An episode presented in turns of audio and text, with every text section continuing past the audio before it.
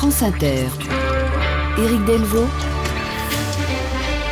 Le 6-9 de l'été. Cela fera un an dans quelques jours. La mort de Mireille Darc, elle avait 79 ans.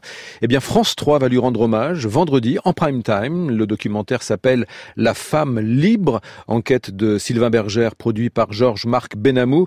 Mireille Darc est née brune et vous vous en rendrez compte dans ce documentaire. C'est la première fois depuis la mort de Mireille Darc que ses proches se confient longuement, à l'exception d'Alain Delon qui a refusé de parler.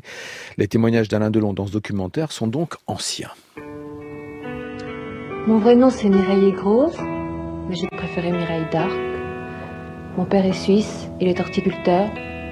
Je suis née à Toulon il y a 29 ans. En ce moment, je fais du cinéma. Je suis heureuse. Sa maman était une maman très pauvre, ils étaient très très très très pauvres, ils avaient pratiquement pas d'électricité. C'était une battante, Mireille. C'était une vraie battante.